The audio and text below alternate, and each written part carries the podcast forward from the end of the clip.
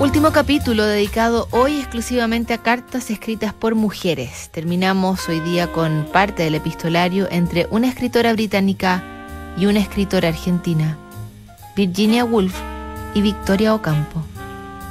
1937. Pablo Picasso expone al público su Guernica. Se estrena el primer largometraje animado del imperio Disney, Blancanieves.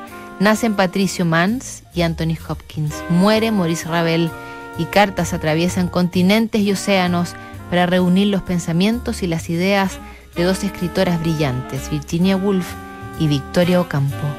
La mujer más argentina, como la describió Borges, le dice a la autora de las olas, 16 de julio, mi querida Virginia, hace bastante tiempo que no tengo noticias suyas y bastante tiempo también que no le escribo, lo que no me ha impedido pensar continuamente en usted.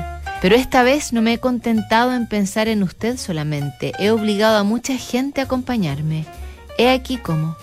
He dado una conferencia sobre usted, sobre sus libros.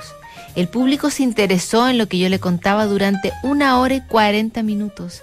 Hay que creer en los milagros. No se escucharon crujidos de silla ni de otros ruidos siniestros que testimonian la impaciencia de un auditorio. Al día siguiente de esta jornada memorable recibí seis o siete invitaciones para repetir seis o siete veces la conferencia en distintos lugares y 400 ejemplares de Orlando que por fin acababa de aparecer han sido vendidos. Mi conferencia tiene más o menos 60 páginas. Hay dos que están bien y con las cuales estoy contenta. ¿Tiene ganas de leerla? Sí, sí, le haré llegar algunos fragmentos, aquellos de los cuales no estoy demasiado insatisfecha, en francés. Mientras, envíeme alguna línea. He vivido zambullida en sus libros estas últimas semanas. Es como decirle cuánto usted vive en mí en este momento y cuánto la admiro. Con amor, Victoria. Postdata. Sur escribió a Hogarth Press para los derechos de traducción de To the Lighthouse. 2 de septiembre de 1937. Mi querida Victoria. Tendría que haber respondido antes a su carta, pero comprenderá que no pude, ya que acababa de enterarme de la muerte de mi sobrino en España. Murió conduciendo una ambulancia cerca de Madrid y luego mi hermana estuvo enferma y yo estuve con ella y he sido incapaz de pensar en nada más.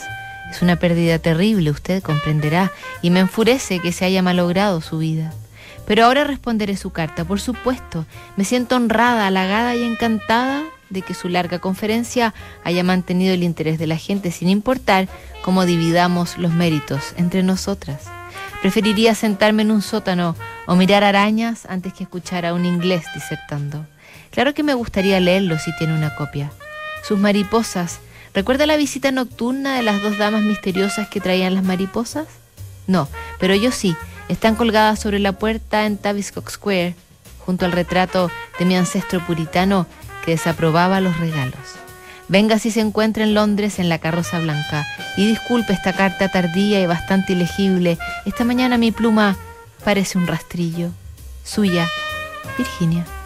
El humor de la Wolf, que ha sido malentendido a veces. Hay quienes incluso plantean que se burló de la editora intelectual y fundadora de la revista Sur. Pero aparentemente Victoria Ocampo no se ofendió, todo lo contrario, Siguieron escribiéndose y pensando.